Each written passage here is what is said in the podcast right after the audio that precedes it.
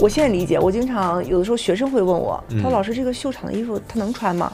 对啊，嗯，他他弄费这么半天劲，因为他们现在就想，我买一件面料做一件衣服，然后怎么办？放在那儿。嗯，我觉得这是一个潮流的信号。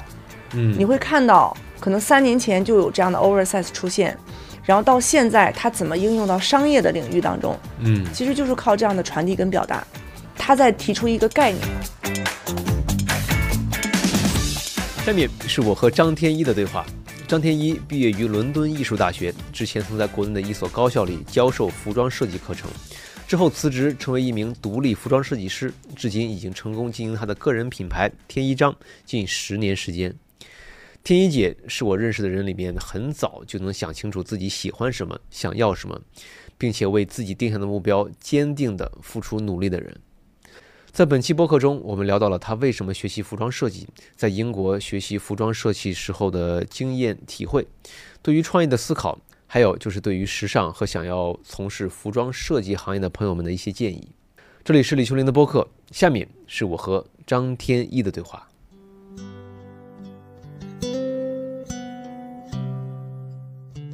整体来说，在英国学服装设计是一种什么体验呢？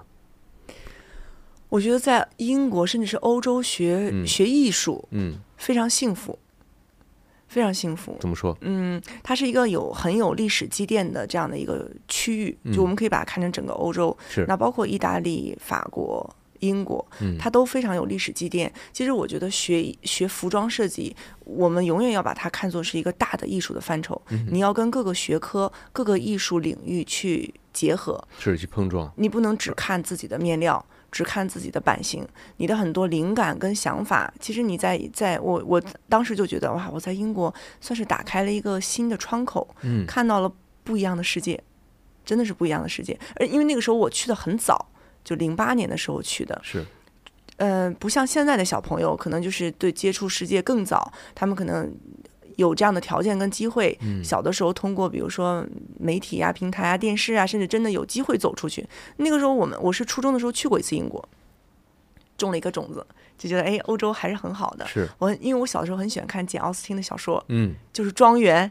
就那种十八世纪，对，找对象，他们是怎么找的那种范儿？对，那那个英伦范儿，对，绅士的范儿，然后还有他们对于礼服的描述，他们晚会的那种那种细节的描述，尤其是对对对，所以本来加上我对服装的热爱，你就尤其对英国那个地方非常的向往，嗯，然后去了以后，你会发现有那么多的美术馆，那么多的博物馆。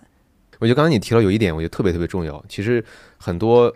留学生在选的时候，你看我们，我当年我是呃一一年出的国，那会儿我们去看学校的排名，当然排名很重要，但是我觉得你提到了一个特别重要的点，你学的那个东西在当地的沉淀是什么样的，它的那个基础是什么样的？很多人去了，要不学商科，他去了一个说说可能说的难听一点，去了鸟不拉屎的这个地方学习商科，都没有什么生意的氛围，没有商业的氛围，去他可能就。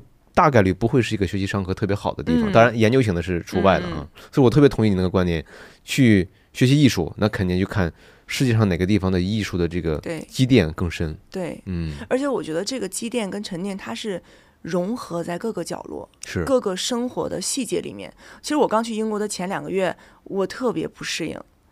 特别不喜欢，跟我想象的完全不一样。我的庄园呢？我的 没没有看到吗？对，不是我的我的我想象当中那种场景呢？我的大校园，我的我的整个环境跟我想象的都不一样。它是一个嗯，我们以前讲大英帝国，但是现在其实随着这个社会，它是属于那种。你二十年前去他这样，嗯，你一百年前他这样，五十年前他这样，二十年他这样，对，今天他还这样。是我正好上个星期，我同学大学同学，嗯，就时隔十年回到我们的校园拍了一组照片，墙上的装饰都是一样的，一模一样，没有变化。但是，所以我刚去的时候就觉得这个楼好小啊，这个楼好矮啊，而且英国的很多建筑是不是跟澳洲也差不多，木质结构，嗯。三层，你走到二层，嘎吱嘎吱嘎吱嘎吱。对对对，尤其那种老楼嘛。对，嗯，十八世纪、十九世纪都建了。然后通道那么窄，棚顶那么矮，你进去后就觉得我怎么来到了一个看起来那么不发达的一个地方？这不是英国吗？大英帝国。是。然后前两个月，包括嗯，他的很多生活的习惯，他的嗯细节你都不适应，跟跟想象当中就那个时候但是也是因为你去的学校有关系，因为你那个学校是在诺丁汉是吗？对。但后面我发现，其实有一句话不是讲，就是如果你厌倦了伦敦，你就厌倦了生活。除了伦敦以外，整个的英国都是大农村，而且英国也就只有中心的地带是那样，嗯就是很很很很 fancy 的一个地方。出去以后都是大农村，所以就是当时刚去就觉得加上阴雨的天气，嗯，然后那样的一个环境，很容易 emo，我觉得我的 fashion 的这个 时尚的，对对对，瞬间不 fashion 了。是对瞬间不 fashion 了。但慢慢的，其实度过那个半年的适应期，嗯你会在生活的各个的角落、细节看到他们这种艺术的沉淀吗，对，看到他们艺术的沉淀，嗯他们的很细节小到我到现在都有一个印象很深刻的话题。我在升研究生的时候，轮嗯椅的导师在面试的时候问我：“你认为洛可可的艺术在当代现在还融入到哪些生活的这个场景里面去？”嗯当时一下把我问懵了。就其实这是一个很大的话题，这个话题都可以写一篇论文。嗯他就非常直接的，他不管你是中国人、亚洲人，还是你是一个本科刚毕业的学生，他认为你应该有这样的思考。是，所以我就就是就回到刚才那个话题嘛，你就会发现他的眼睛就在看生活的各个细节里有没有一些艺术的沉淀。嗯，对，慢慢你会发现，哎，确实是有的。对明，白。嗯，他也期待你去，这个学生有没有去发现这个这种这种细节美的这个这个眼光，他要练你的眼睛。其实嗯这是我觉得在我学服装设计当中，之前没有体会过，上学嗯期间很重要的一个点。就是你的眼力非常重要，这个嗯眼力包括你的专业的眼力、你审美的眼力、你艺术的眼力、你感感知的这个眼力。嗯对，嗯。现在英国英国学服装设计，你们大概的呃课程的这个规呃规划是什么样的？都具体学学什么东西啊？我觉得这个是一个很有意思的话嗯题，这个是跟国内非常非常大不同的。是因为我正好在国内有当过两年的高校老师，嗯，我回来的时候又是一个不适应，我好像觉得我一直在不适应当中去挑战自己，是所以到现在为止，我就觉得有一点，我还蛮喜欢这种就是新的环境、新的挑战的这种感觉。嗯我们大学一年级第一节课，早上九点钟上课，第一节课 manufacture 就是缝制课，嗯缝纫机课，我就觉得好新鲜呐、就是我印印证了我爸爸的一句话，我爸爸当时说，嗯。当时不想让我走嘛，嗯就说你为什么要去读服装设计呢？这个服装设计不就是裁缝吗？我说不是这样理解的，爸爸，嗯服装设计是一门艺术学科。我说我是读去英国读服装设计，我爸说嗯嗯嗯，就是高级裁缝。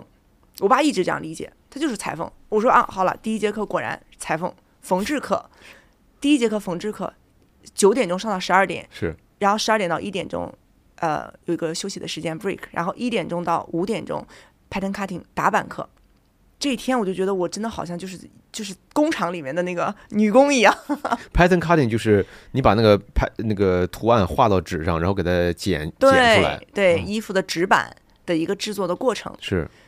但是我觉得这就是服装，嗯。你就是应该去了解它最核心的、最基本的这些框架。是这些重要因素。对对对，那相比之下，在国内你教那个服装的时候，是国内的这个教学框架是什么样的？他们的第前两节课是什么课？其实我觉得我们国内可能更嗯更注重这个历史的背景，嗯跟他这个学科的一个是嗯长久积淀下来的这样的一个一个一个过程。但是国外可能更注重应用，当下现在嗯那我们我们的服装，像你之前做在那个高校，他们的前两节课在学什么？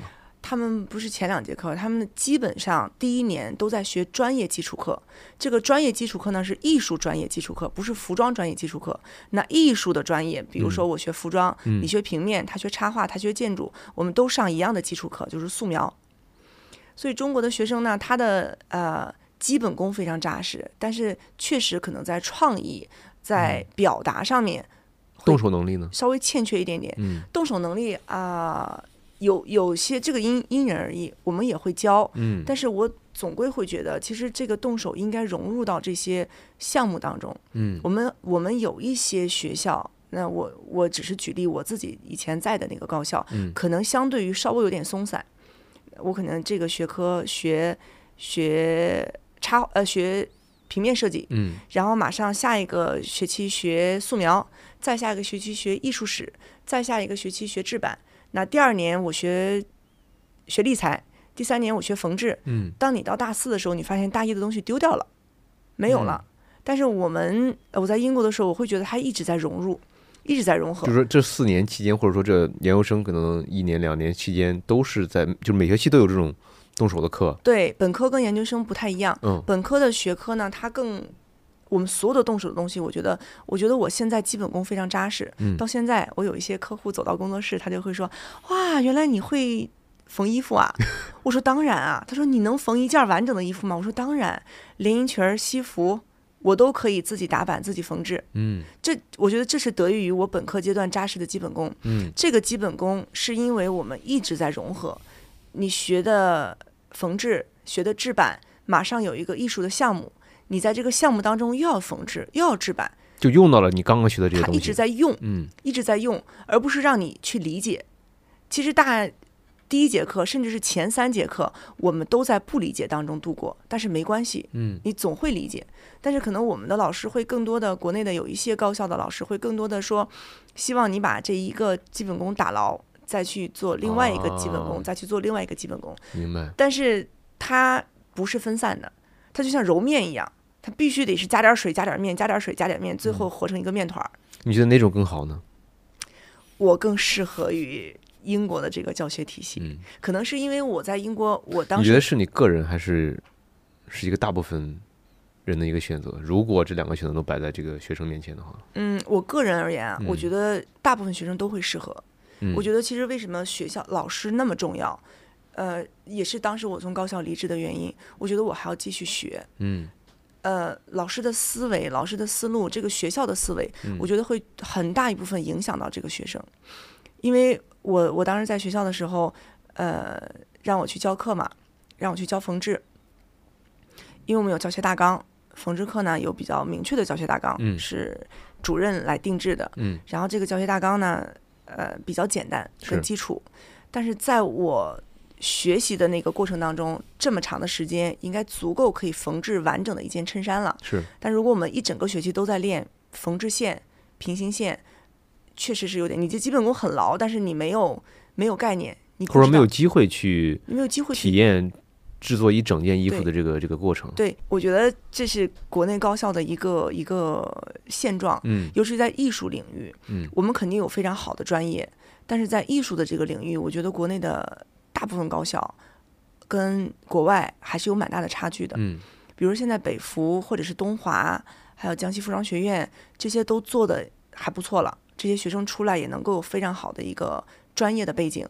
但是在现在山东其他的很多地方的一些高校，嗯嗯这个服装的老师跟不上，老师跟不上，是指老师的基本素质老师的能力，嗯老师的能力，老师的专业素养嗯跟不上。就像我刚才讲的，他可能就是在高校里面，呃，读到了研究生，读到了博士，然后接着就从自己的高校离职，进到了另外一个高校。嗯你没有实践经验，你没有社会经验。英国的老师是什么样的？我们导师全部都有项目，都有 studio。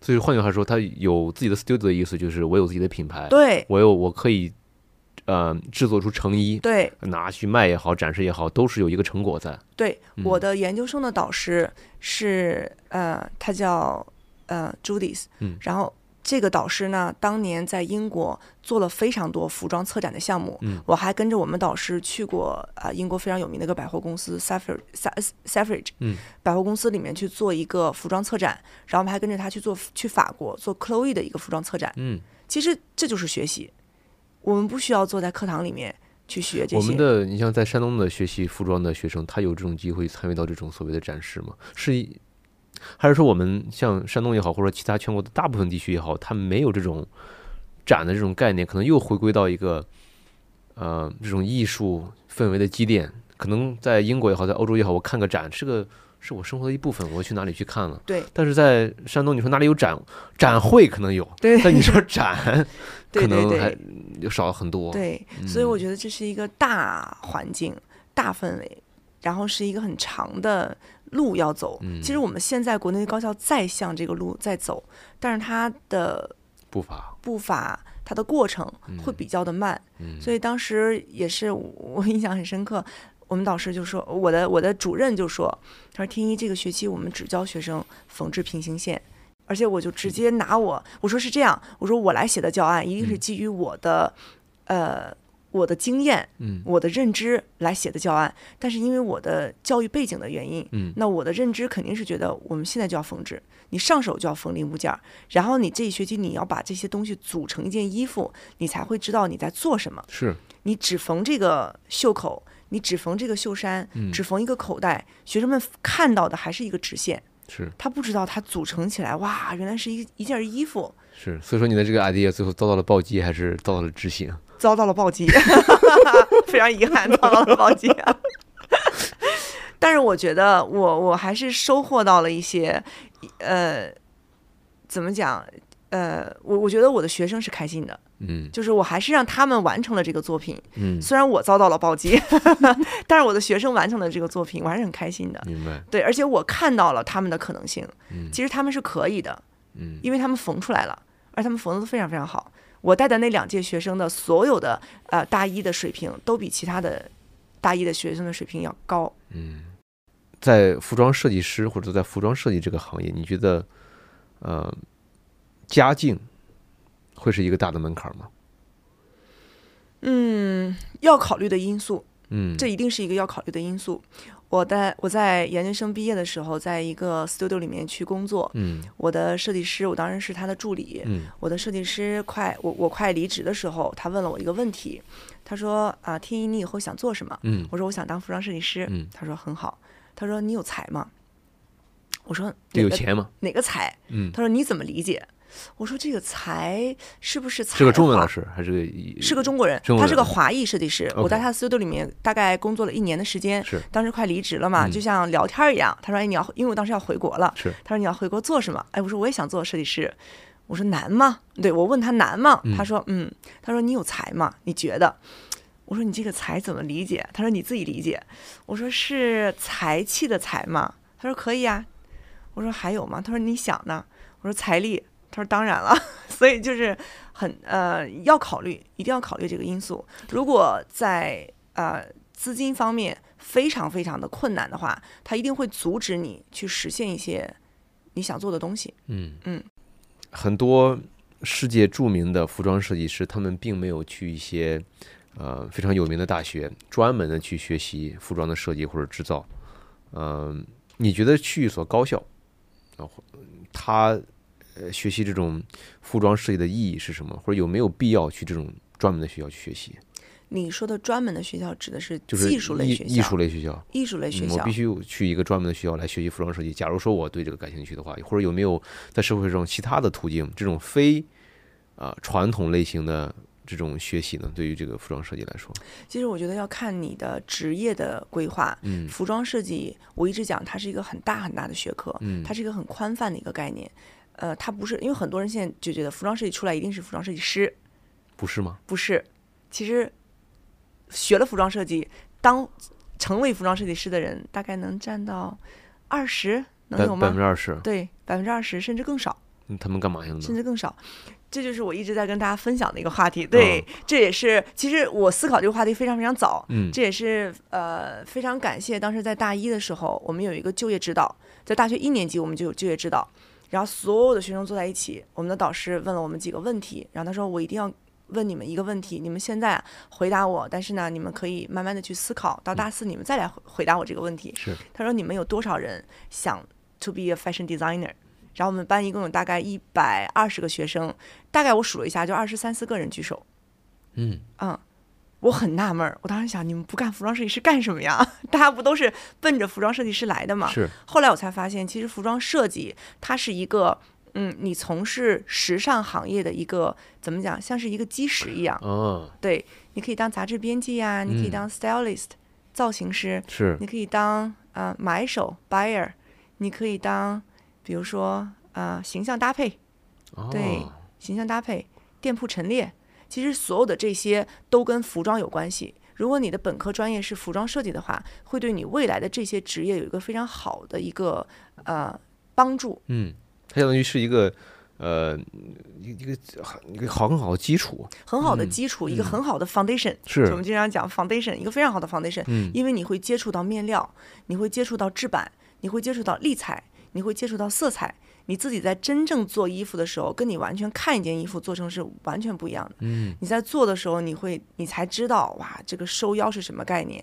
廓形是什么概念，为什么袖子要上到这里。嗯然后当你成为一个比如说杂志编辑也好，造型师也好，买手也好，你会对这些极其敏感。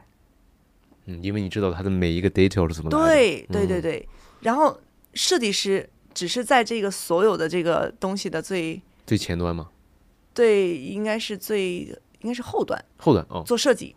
做完我做完设计以后，我会放到市场上，你们来帮我做搭配、做造型、做销售。所以我们说一件衣服从零，从零的概念是什么？是嗯现在有面料，面料对上现在出来这个面料，然后一步一步到成衣是个什么什么流程？是个什么概念？其实应该是要先有脑子里面要先有一个设计，嗯一个想法，设计是指面料的设计还是什么？一个灵感，是这个衣服的设计。哦，对，是你对这件衣服的一个表达，嗯你想要做什么，你要有一个清晰的概念。不管是商业的还是呃艺术品类的，呃走秀类的，嗯，但是它一定要有一个清晰的表达。是商业的表达也要有。那我怎么样能够有一个爆款？这也是一个点，或者是艺术类的，我怎么样把它做成一个很好的作品，让大家可以来美术馆去参观。所以这个概念很重要。有了这个概念以后，你要把它画稿呈现，然后你去找到跟它匹配的面料。这个过程，我觉得它不分先画稿还是先找面料，还是先找面料再画稿。就像刚才我们讲说，你缝制、打版、制作跟揉面一样，它就是一起的，它可能就是相辅相成。它就是一起的。嗯你画完这个稿子，你脑子里面也会想，我想用什么面料去呈现它。然后你在看面料的时候，你也会想，哎，这个设计我想怎么去修改一下。啊对，然后不断的去结合的时候，当你有了一个最后的设计稿的时候，然后我们就开始最终确定面料，最终去做版。做版的时候，所谓做版就是说把这个型做出来。打版，对可能立裁，可能平面制版，各种嗯方法。制完版以后，我们去缝制它，嗯去制作它。那还可能还会有一些面料改造。嗯，这个面料我拿过来，我还要去进进行一些可能不好缝，我换一个，呃，会不会 是这种情况？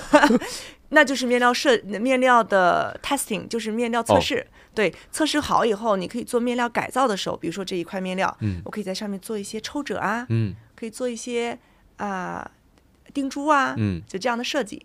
然后设计完之后，我们再做批样，就做胚。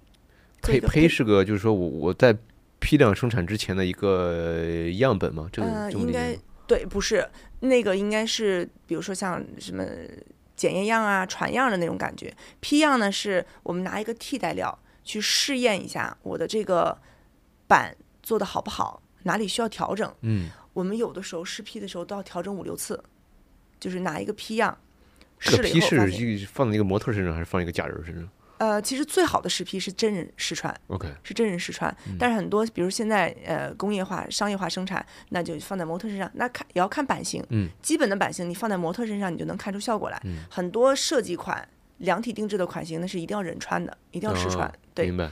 试穿调整，试穿调整然后这个，批做完之后，下一步是什么？批做完以后调整版，来回的调整，最后确定之后，你就可以根据这个最终的版去做衣服。就是可以批量生产了吗？做完这件衣服以后，你就可以去考虑这件衣服是是否可以批量生产。哦，对。然后作为一个独立设计师，你设计出来要很满意，它是可以投稿，也可以自己卖，是吧？就投稿给不同不一样的品牌。对你说的这个投稿的概念呢，就有点像我想把这个品牌去推广出去。嗯呃，那你推广的方式可能就有，比如说买手店呐、嗯呃，服装店呐、就类似于这样的一个一个店铺。嗯，然后推广的方式有很多，寄售的形式啦，买断的形式啦。嗯就是或者说他就是随便说，呃，他供给啊，咱们优衣库。他嗯设计的这个 T 恤或者怎么样，是定给优衣库，那就相当于优衣库买买他这个设计对，像这样子的大品牌，他们都有自己的设计部，哦，他们是自己内部去。像一般我们呢，就属于独立设计师。嗯独立设计师的模式一般是，比如说我们走订货会，线下的订货会，哦那有各种各样的服装行业的这些人，有可能是自己开店的，有可能是一个嗯集合店，嗯设计师集合店，甚至是一些非常好的，比如说呃综合体里面的一个服装部嗯来买一些设计师的牌子。嗯嗯。OK，咱们再回到这个英国求学的这个概念，呃，在英国很多这个学校都有这个服装设计，对它它的这个 ranking 是什么样的？呃，你像，我知道有个学校叫叫中央圣马丁啊，对，啊，我看过他的 show，哇，这个这个太奇葩了，那些那些那些学生们，这个天马行空的想象。对，然后呢，其他的也有像呃伦敦艺术学院，我对觉得是老牌儿的，他他们有有这种所谓的这种呃排名，或者说这种啊、行业内的怎么看这些学校呢？呃，绝对有。这个，嗯，我的那个大学，伦敦艺术大学，嗯其实里面就圣马丁是我们学校的，圣马丁是我们是伦敦艺术大学，下面有六个分院，哦对，有六个分院。我呢是伦敦时装学院，哦然后后面还有圣马丁艺术学院，还有像 Camberwell，呃，Wimbledon 什么这样这样，就是大概有这样几个学院。嗯然后，所以我们是一所大学，它排名的时候基本上会排伦敦艺术大学。呃，应该这么讲，皇家艺术学院、伦敦艺术大学，就是，top 永 two，对嗯。对，而且这个也可以在，我觉得世界排名里面应该也能前三、前五、前三吧，前嗯三一定要有的。对。明白，嗯，在英国求学这七年，你觉得给你带来最大的影响是什么？最大的影响，嗯。要好好回答这个问题。我觉得改变了我很多的呃价值观，嗯。也改变了我很多的处理问题的方式方法。就觉得我，我觉得我的人生应该是从大学开始发生了很大的一个转变。我觉得如果当年不是我那么执着，也是一根筋，其实也没有说执着，就脑子一热，我就要干这个事儿。嗯。结果我爸妈一促成干这个事儿以后，好像对我很多的做做事情、做决定的时候都有一个很大的影响。嗯嗯，我觉得我的所有的努力都是从大学开始的。我所有的玩儿跟快乐都是高中之前。我的高中上的非常快乐，我的高中其实是外国语，嗯嗯，外国语呃那个那个时候也算是还不错的学校。然后，大家我有时候跟朋友聊天的时候，他都说咱们两个上的是一所高中嘛，你不是高中的时候应该疯狂的在刷题呀、学习呀，我的高中时候疯狂在玩儿，就所有我现在回忆起来，我觉得我的高中是很是很开心快乐的。嗯呃，然后我所有的努力跟辛苦都在大学。我觉得跟很多中国的孩子是反着的，嗯，大家都是拼了命的，就为了高考那一刻，然后就可以放松了。是，对我到现在给大家看我的英国留学的笔记，大家就觉得不可思议，说张天一是你是当年的你吗？是怎么怎么？包括我有个特别好的朋友，他叫高明，他高中的成绩是就是他在哈呃哈尔滨上的，哈尔滨一个非常好的学校，倒数。嗯，但到了大学之后，他的成绩就 average high distinction，就是哦，最最高成绩，而且是 first class honors，应该是还是 second class honors，就是突然发生了这个转变，为什么呢？你我觉得是找到了自己的方向，嗯是明确了。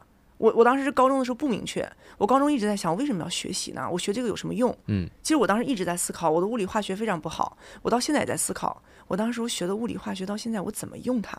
我觉得我好歹也付出了，和你的生活没有关系，你觉得？对我觉得我嗯好歹也付出了两年的辛苦，我这两年，所以我就是属于一个那种，就是我爱思考这些问题。嗯我觉得我既然付出了努力，我就要在我的这个，我要看到他他我为什么要为他付出努力。嗯，所以那个时候高中我就你怎么怎么在英国的时候你怎么就看到了呢？因为我很明确，我大学就是要读服装设计，而且走的时候也很明确，我爸妈跟我讲的很清楚了，你要靠你自己了。那出来以后读了四年大学，可能出来以后没有工作，那也要靠自己了。所以那个时候就觉得，你突然意识到了，原来这个很多事情是要自己才能完成的。嗯，我觉得人总归有一个阶段会要拼尽全力去完成一件事情。啊，我觉得你说的这一点其实其实很深奥。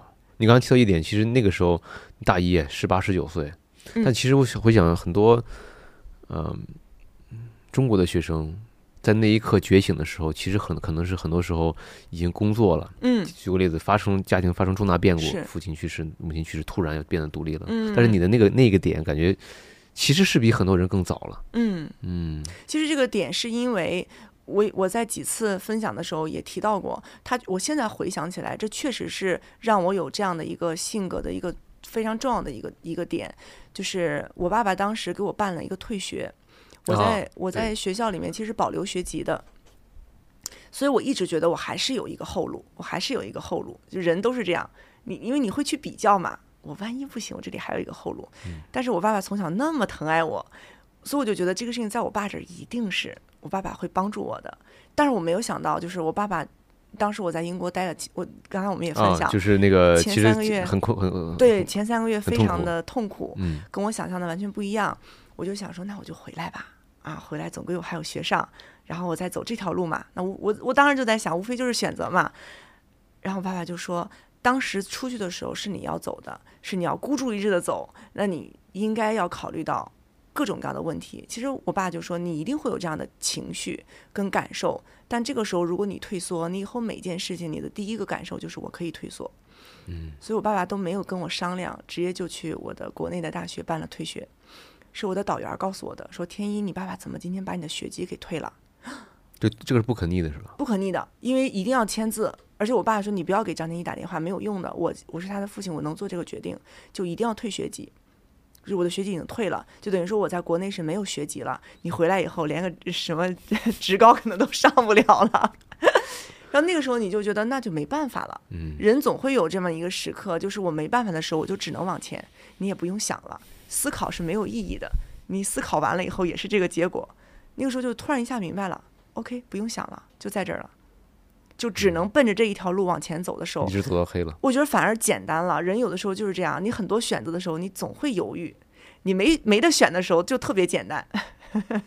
哇，so deep，真的，但是我觉得是非非常有启发的。嗯，作为一个学长，从最大化大学期间的这个学习成果的角度，嗯，呃，能不能给那些呃想要学服装设计的同学一些建议？嗯，嗯努力一点，就是，How and why？呃、我觉得很多东西都是靠自己的努力去得来的。嗯 尤其在国外的这个呃教育的体系里面，其实为什么就是就像我觉得这这两个问题特别好，它就有点像一个问题，就是什么促成了我现在这样的性格？我为什么会一直对我的行业、对我的热爱那么执着？嗯就是因为你不追，没有人会帮助你的。嗯，你一定要展现出来，你对这个专业足够的热爱，一足够的专业、足够的努力，嗯才会有导师愿意帮你。这跟中国很相反，没有一个导师，我们到点儿下课十二点，嘚儿拎包拜走了，他不管你作业做没做啊，你考试成绩怎么样啊，都没有关系。你第一，我第一学期就是这样，我还沉浸在那个国内的那种，momentum 里面，对，然嗯后导师跟你说，你可以去尝试一下看一下这本书，嗯或者你可以尝试去画几张稿子。OK，下节课来没作业，没有关系，没有关系。OK，然后到考试的时候刚及格，就刚及格已经很给面子了。那个时候你才发现，其实呃，他们就是看你的努力来判定你的成绩的，他们。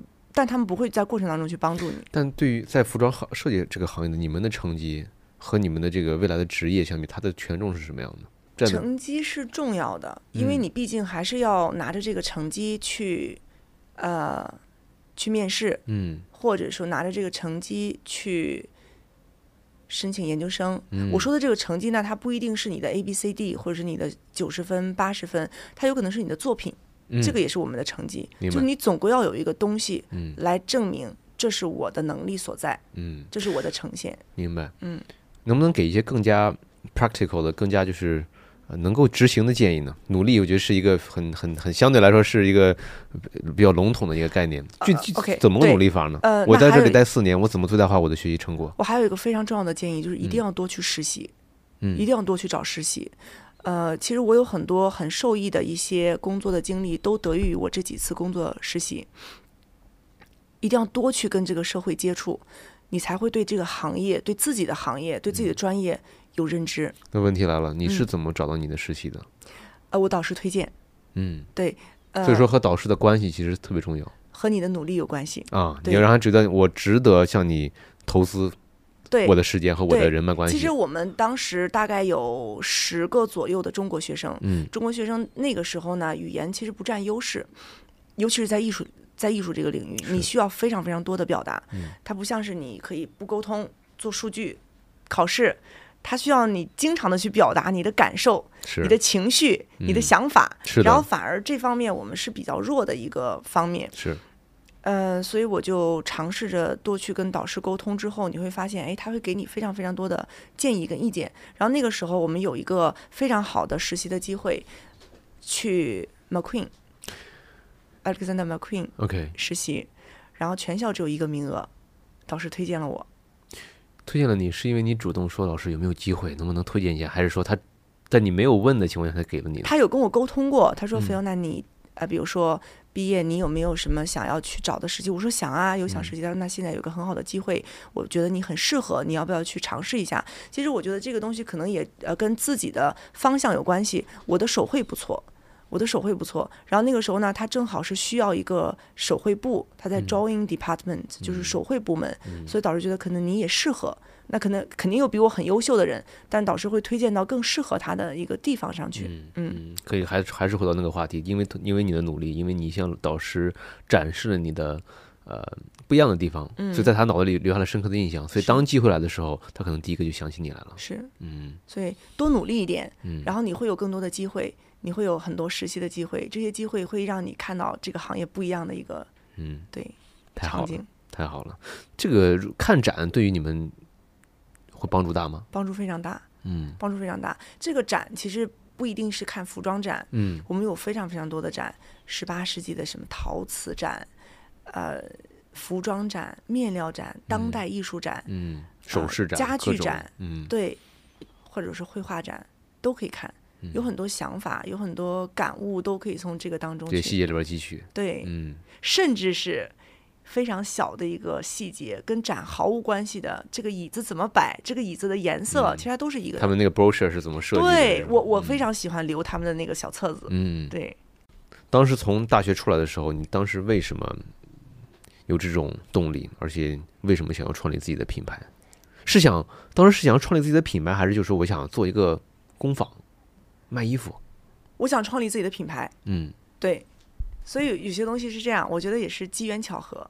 就是有些路，就是走着走着，它形成这个路，你回头看，你会发现，哎，可能这就是你自己的特性，当时的环境塑造的现在的，对是你的状态。是乔布斯说的，过去的去过去的点突然串起来了。对，嗯是这样。嗯我从来没有想过我要成立一个工坊，我是想要成立一个独立设计师品牌。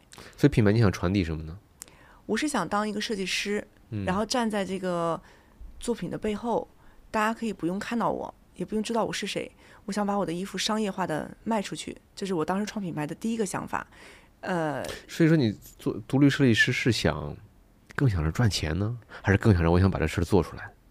我觉得他呃，这个50-50这个 balance 啊，fifty fifty 对，因为赚钱很重要，嗯我要赚钱才能够实现我的一些想法。是对，而且我比较理性，可能我觉得我不能完全无脑入，对吧？对嗯。然后我如果纯商业呢，可能我自己又有一点有自己的小坚持，那可能我的追求，对，嗯所以我想把它平衡一下。嗯，你的设计理念是什么？我的设计理念是我现在的品牌名字叫天一章嘛，嗯我的品牌的 slogan 就是天一章陪伴你的每一个重要时刻，嗯，所以我的设计理念肯定就在你的重要时刻上，你会想到穿天一章。它会给你留下一个除了这个场景很记忆深刻的一个感受以外，这件衣服它也是有故事的。嗯嗯对，其实我觉得大家可以把重要场合，可以把重要不要理解的那么重要。啊，对，一般重要也是可以的。对，一般重要，其实就是我觉得大家要有一点仪式感，嗯就这个仪式感在生活当中要多来一点点。可能我们很多人的仪式感会稍微弱一点点嗯，，非常同意比。如说今天晚上我心情特别好，我就想跟闺蜜吃个饭，这也是一个重要场合。是今天晚上我想跟我的男朋友一起聚个聚个会，这也是重要的场合，是，对嗯，而且我觉得生活中需要这种这种 spike，需要这种小的一一定要有一定要有，嗯，让平淡的生活当中多一点这种温馨浪漫的小时刻。是，嗯、再去策划咱们这一期播客的时候，在我进入我脑子里的第一个问题是，呃，你当你实际踏入这个时尚行业的时候，有哪些东西是你和之前想的不一样的？对，其实呃，从我第一份工作开始，我就觉得跟我学校里面学的嗯不是说有出入，是有更你看到了一个更大的一个一个一个可能性吧。嗯因为你学校学的其实就是一个基础，你用这些基础其实要发挥他们，能做到多远，就看你的不同的工作带给你什么样的机会。嗯我第一份工作就是在 McQueen 做手绘部的这个手绘师，嗯我当时就觉得哇，我能够接触到 McQueen 的设计呀、就太激动了。我们有多少就是想买那个骷髅头的围巾呐、都去排队什么的。是就觉得我能够，我就觉得我能够看到这个设计，就像一个设计师一样了。然后我进去以后的前一个月，我们全部都是大概四个人，就像我们两个这样，每天一大卷纸哗铺开，开始画花，开始画花，嗯然后素描慢慢的画，画了一个月，但我就觉得我这我我不是艺术生，我不是纯艺啊，我是服装啊，我怎么没接触到面料啊？所以这就是你想象的，跟你嗯，跟你学校里面学的也不一样，跟你想象的也不一样。是因为呃这个工作在你眼中是太基础或者说太重复了吗？不是，是你不知道要做什么，是你想象当中服装设计师就很简单，我需要我我马上今天画稿，我明天就可以做面料，后天衣服就哦出来了。你想象当中就是这样，但是在一个大的品牌当当中，它是是一个很小很多很多小零件儿，它是它让你看到了，其实你需要很沉淀，很沉淀，你需要非常的严谨。嗯其实我一直我总结了一句话，我觉得服装设计是一门非常严谨的艺术。嗯，就它是一门非常严谨的艺术。大家总会觉得，其实呃，艺术里面有很多啊，大家会觉得建筑设计比较严谨，是哎，我要盖房子呀，差之毫厘可能会造成一对些隐然后。服装呢，好轻松啊！你们这个地方大一点、小一点，什么什么型都可以。现在的艺术服装设计也非常的多元化，啊，对，非常包容。嗯但实际上我去了以后才发现，它非常非常严谨。嗯，你的每一个 pattern 你怎么去设计？我画那个阴影，我们的主管都给我打回来，阴影太重了，浅一点。我都不知道我这个画出来要干什么，他不跟你说你你你要慢慢去体会。他不给他不给你说，他会跟你讲，但是嗯其实讲跟你真正体会过一次还是不一样。嗯他会告诉你，我们画这个花是到时候要从电脑上，你你们手绘师画完以后，我们要从电脑上去调整，然后把它做到面料上，面料再造，可能烧花，可能激光镭射，然后做完以后，我们再去做面料。你大概知道是这样，但你还是会想，我这个阴影跟他有什么关系啊？因为你没有看到那个呈现。嗯你没有体会过的时候，你总会觉得这个事情就为什么要那么复杂？它就是没有人会去关注那个阴影，自己都会这样觉得。我画的东西那么大一个花，这个阴影那么一点点，谁会去在意它？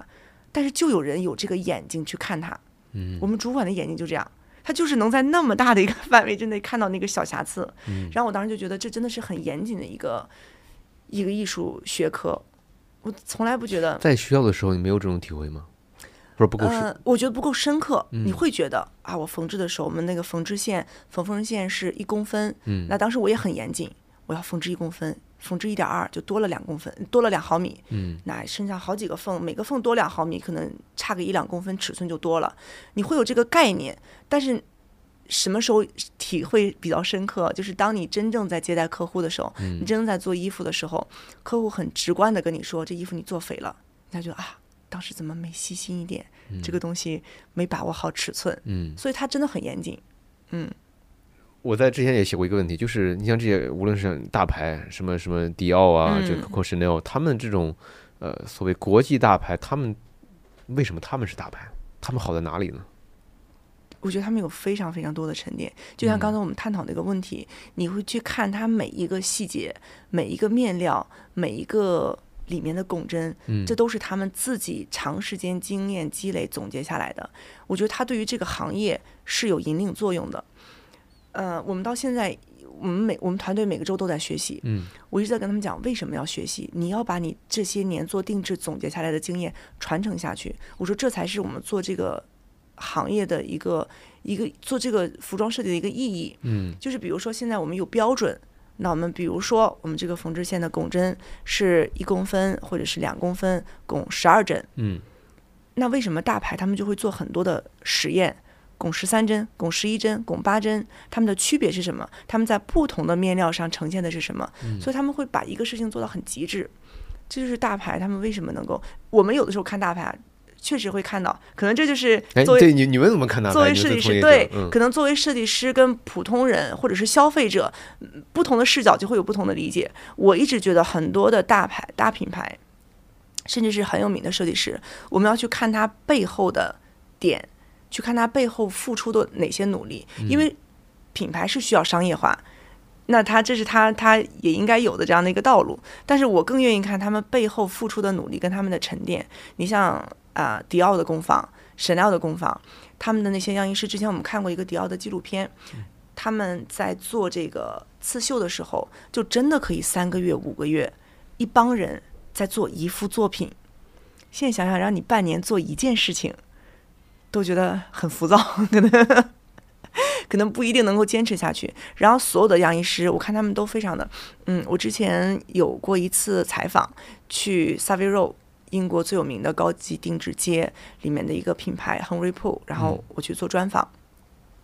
我下去的时候呢，就看到了一堆老爷爷。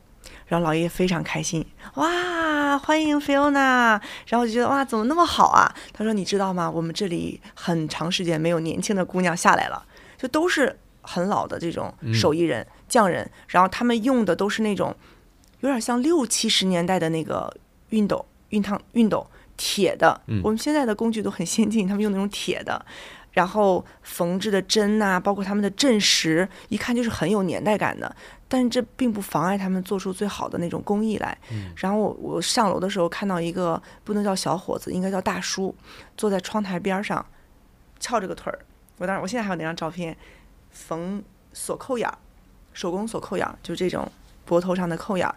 然后我就去采访他，我说：“那你做了多长时间？”他说：“我做了五年的学徒工，裁剪，做了五年的学徒工。那这个脖头现在是我的第十二年。”我开始缝扣眼儿，那缝缝几年？缝五年，做了十五年的缝制，还没有干完一件样衣。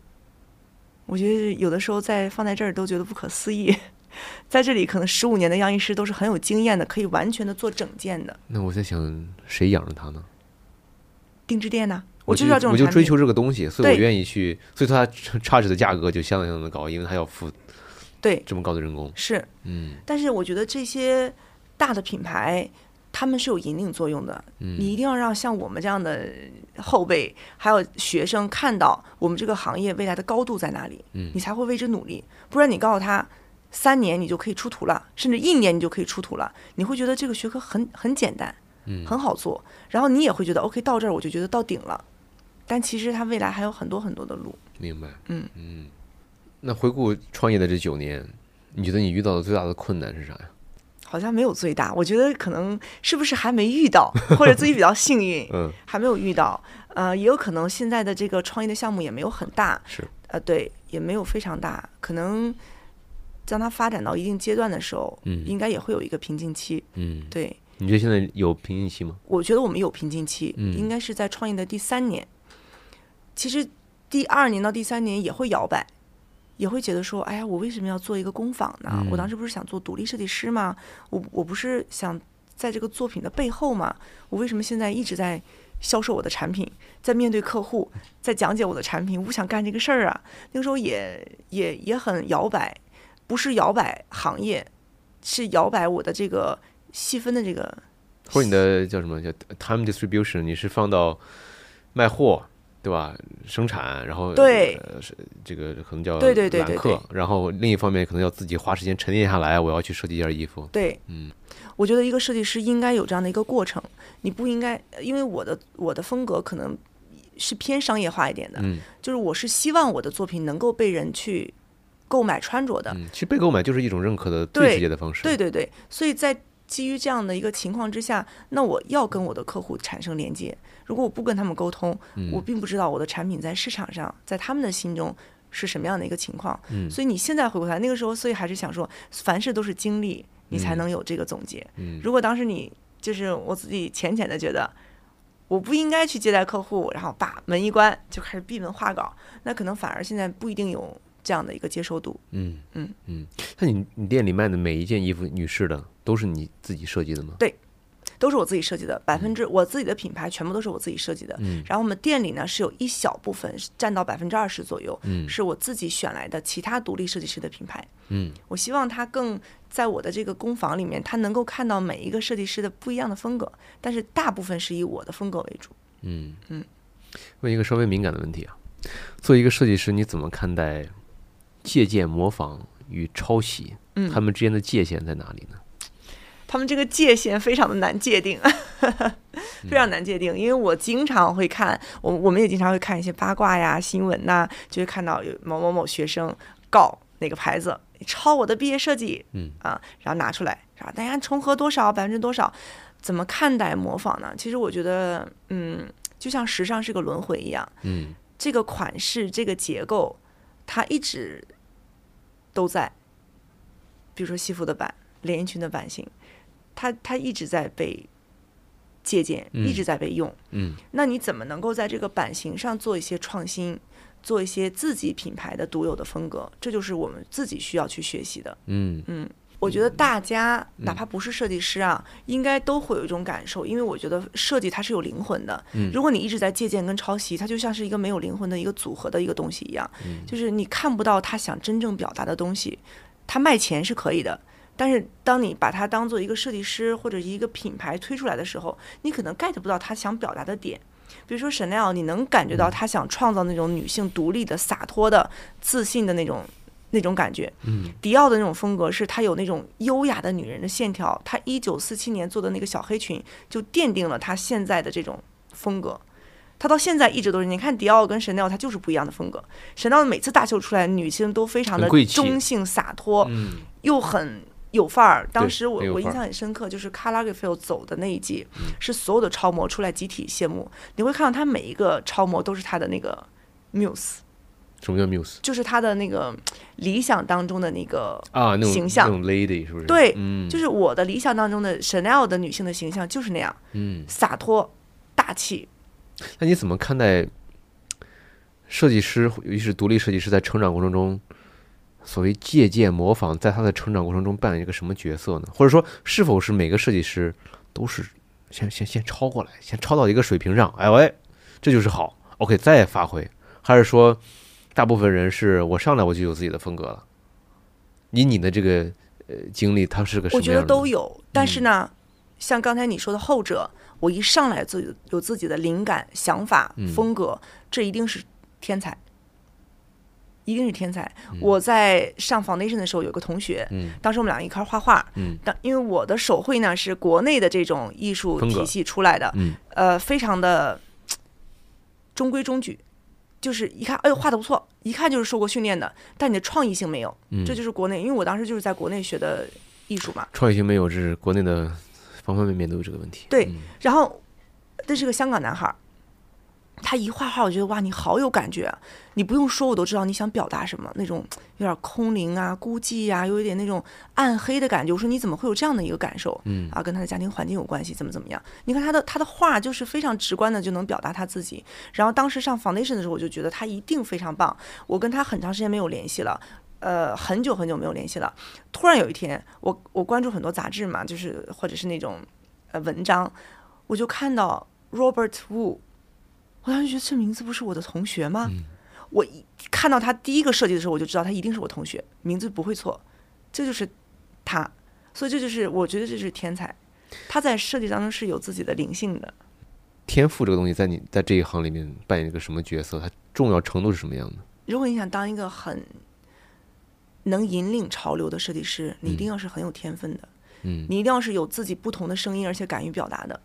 现在很多设计师其实他是设计师，但是他在嗯遵循着某一某一种，比如说潮流规律，或者是市场的需要。嗯我可以通过我的专业技术手段把你们要的东西呈现出来。嗯这样的人也非常好，因为我们需要他。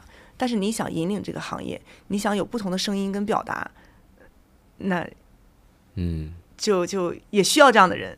好，再来个敏感问题，你觉得你觉得自己的天赋怎么样？我觉得我一定不是顶尖的那种嗯设计师，所以我当时认得也很清楚，我要做的品牌就是可以商业化的，可以让大部分人日常能够穿的。嗯嗯、所以我对我自己的这个认知，我觉得比较清晰。我觉得我的能力呢是可以设计出一些稍微有一点点艺术感、有商业因素的嗯，这样的风格，所以我的品牌当时定位也是这样。呃，就就你什么时候认识到自己可可能能不属于最顶尖的那个？会会失望吗？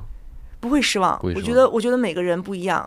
嗯，你是什么时候意识到呢？因为很多时候觉得大家是哎，可能就是刚才我跟你讲嗯绘画的那个时候，我突然发现原来有人是这样表达的。哇哦，怎么还有这样的哥们儿？对，嗯因为我们在一起艺术绘画的时候，大家画的都是一样的，嗯，那拼的无非是谁的排线好一点，谁的阴影打得好一点，谁的画面更干净一点。那这个就是它是可以通过训练达成的。但是很多东西在艺术里面，我觉得它是训练，它是你从小的经历，你的个人的情感，各种各种你受过的一些冲击，是，好或者坏，嗯，促成了你这个人的状态。是，所以说，就是有灵性的人，那个时候我就突然意识到，那个时候我在 foundation 的阶段，嗯，所以我就哎但你，形容这个东西用灵性这个词，对，灵性和天赋是一样的吗？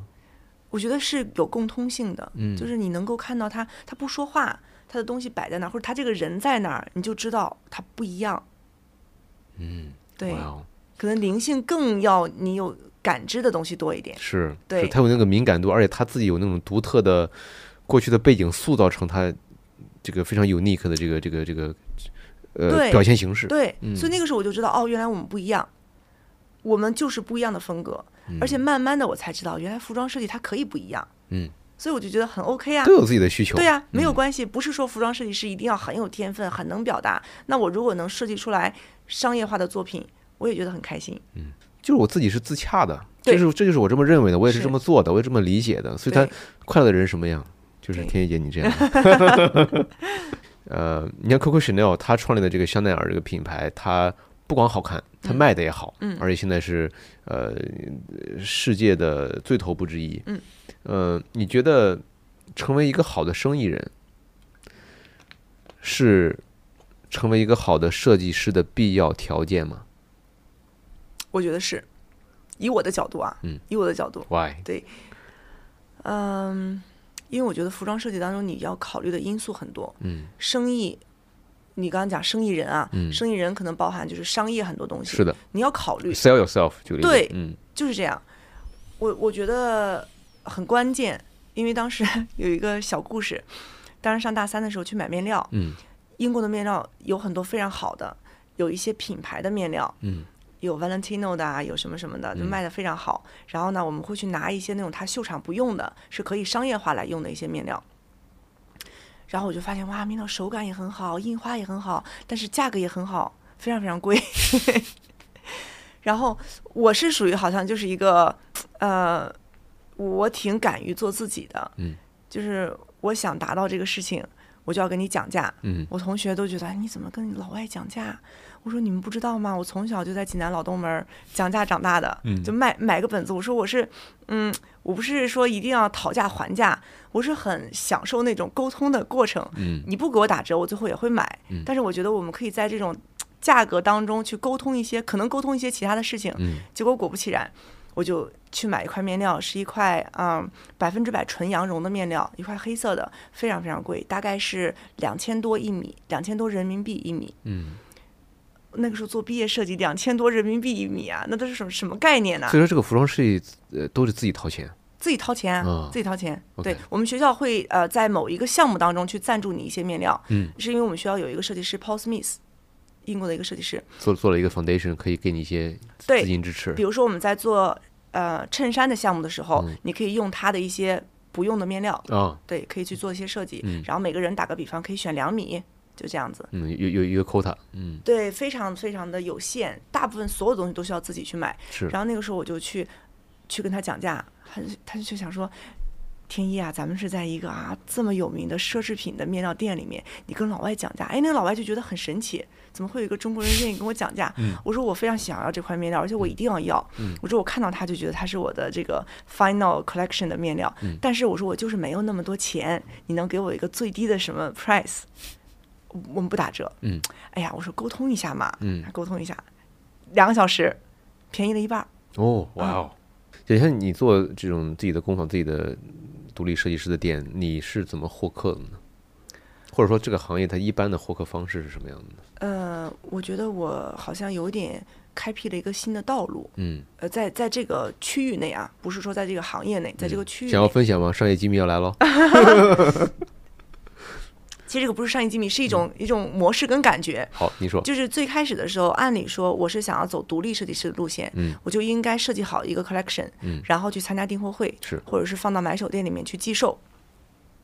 但是正好我这个店铺呢开在了一个小区里面，一个工坊的性质，然后呃再加上刚开始的时候，比如说朋友啊，互相之间帮忙宣传了一下下，然后他就会有自然的一些客流走进来，一来二去，大家帮忙宣传宣传，就有了一个最基础的一个嗯客群。是，呃，我最开始是没有预料到我要开门迎客的，我是想把它变成一个我的工作室，我工作的状态。然后慢慢慢慢我就开始挂衣服，开始销售，然后下面工作，上面销售。然后发现，哎，这样的模式也蛮好的，就是大家能够看到这个东西是怎么怎么制作的，反而更有利于你的销售。是，反而你把它分开，就觉得商业是商业，工作是工作，谁也不知道你东西怎么来的。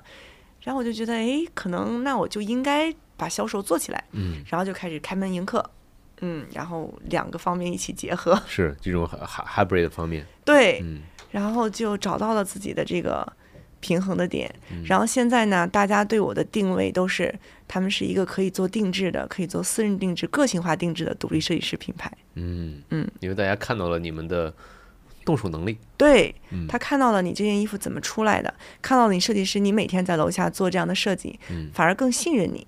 嗯，对，创立自己的品牌到现在，嗯你觉得你自己的最大的收获是什么？我收获了特别多，嗯最大的收获，嗯行业新的一个对于我的我的我的职业的一个新的认知吧。嗯，怎么说？就是我在最开始创业的时候，就是就像那种逐渐清晰的过程。我当时觉得我很清晰了，我就是做设计师。嗯，但我七年之后再回过头去看，我觉得那个时候很模糊。我觉得现在才清晰。嗯我就是要做 business woman，对 赚钱 的感觉真好啊！对，确实是，就是你有的时候你过于理想化也不好，你过于商业化也不好，你有一个平衡，这个平衡可以是它高一点，它低一点，过一个阶段它高一点，它低一点，但你始终在这个平衡之内，你会觉得挺好的。一天里边你花多长时间设计呢？或者说一周里面？我今天没有带我的那个小本本，嗯，percentage wise，对我有一个小本子，我每一天都会花一点点时间画稿、嗯剪版、做设计。除非我出差的时候啊，我出差的时候我没法在工作室里面，那我就没法涉及到。我现在只要在工作室，今天比如说案板台上有一个板，我也会去剪两下。你要铺一个布，我也帮你铺一下；你要裁剪，我也动手别一下。就是呃，这是除了我设计本该设计之外的时候，我觉得我要随时随地去摸这些面料，嗯随时随地去干我设计师的工作。嗯然后我有一个本子，就是随时画，呃，画什么都行，画一个树叶也行，呃，贴一张图也行，嗯画一个人脸也行，写一行字也行，就像我的一个想法的一个灵感本一样。嗯对对对，它是让我时刻保持，就是你是一个设计师的这样的一个状态的嗯一个东西。嗯，嗯灵感激进，对，嗯但是呢，有的时候可能就一笔，那我今天没有什么心情，那我就画一笔。我今天不想画，我就贴一张东西。嗯但起码我要知道我，我确实是每天都在都在做这样的一个事情。嗯嗯。OK，我在呃网上的时候查到了你自己在两千年做的那场秀，二零二零年，二零二零年对啊，sorry，二零二零年对。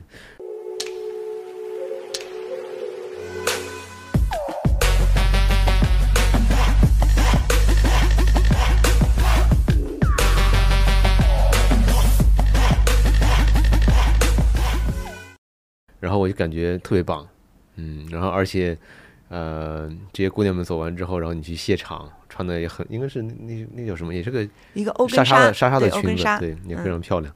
做完自己的一场秀，那什么感觉？那个时候怀孕了，所以哦穿了一个、对比较飘逸的裙子。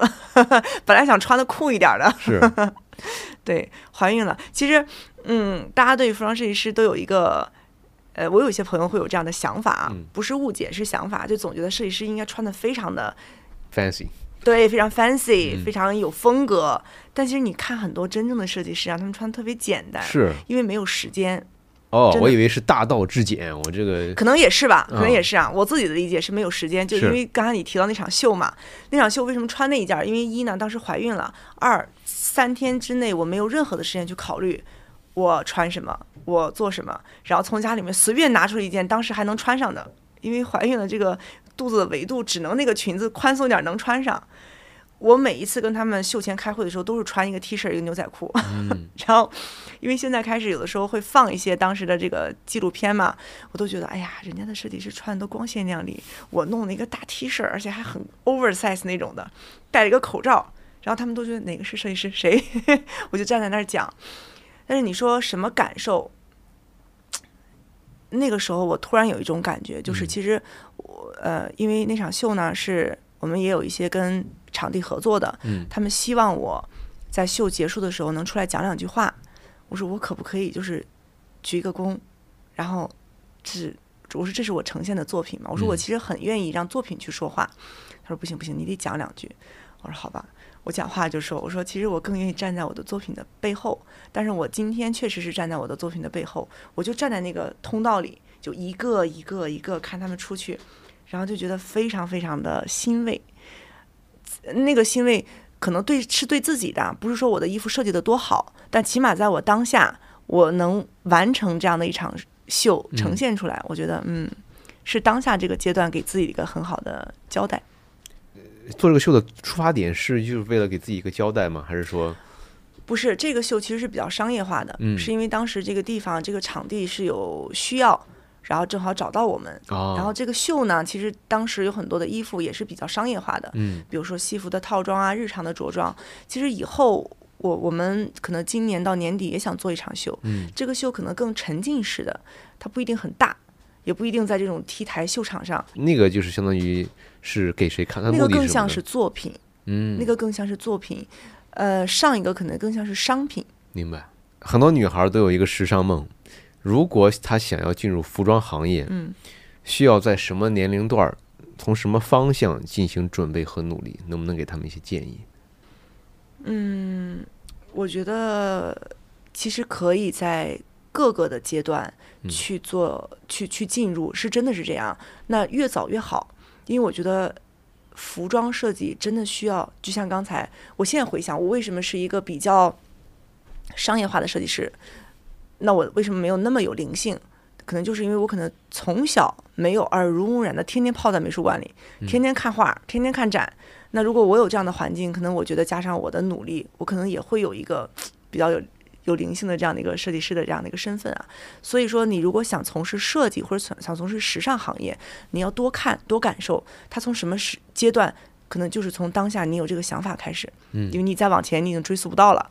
你现在既然有这个想法，你就开始行动，开始看，开始感受，开始培养自己的审美能力。嗯，但如果你说学习这个方面，比如说我想从事艺术，或者我想跟设计有关，我要各种各样的去看。嗯那我想从事服装设计呢，其实，呃，在我国国外七年的这个学习过程当中啊，我并没有觉得，呃，外国人一定要说你们要有绘画基础，你们嗯要从高中开始学美术，你们嗯才能去报考服装设计。其实没有，呃，这我觉得他们看重什么呢？他们看重艺术设计，但他们看重你的综合的能力。嗯这更容易培养一个有灵性的设计师。你的商业思维、你的艺术的敏感程度、你的表达能力都非常的重要。嗯这跟我们现在的很多教育的呃方式方法有关系。可能我们现在更多的就是数理化呀、成绩呀。嗯。但是在国外，同样的，你的体育成绩也非常重要，你的社会实践非常重要，是你的绘画也非常重要。我们多少次我们的绘画跟体育都被老师占领了，就是其实绘画跟体育在他们的世界里是一样重要的。是所以说对他们而言，在他们的那个教育体系里面，嗯你高中拿着你的体育成绩，拿你的绘画成绩，拿着你的摄影成绩，你就可以申服装设计。嗯嗯，因为我能看到你在艺术领域的一个表达，你的审美，你的、你的、你的各种的嗯，灵性的东西，然后可以通过大学把你的专业深化培养培养起来。嗯但是我们现在呢，可能就是在高中的阶段就培养你的基本功的能力，告诉你绘画就要这样。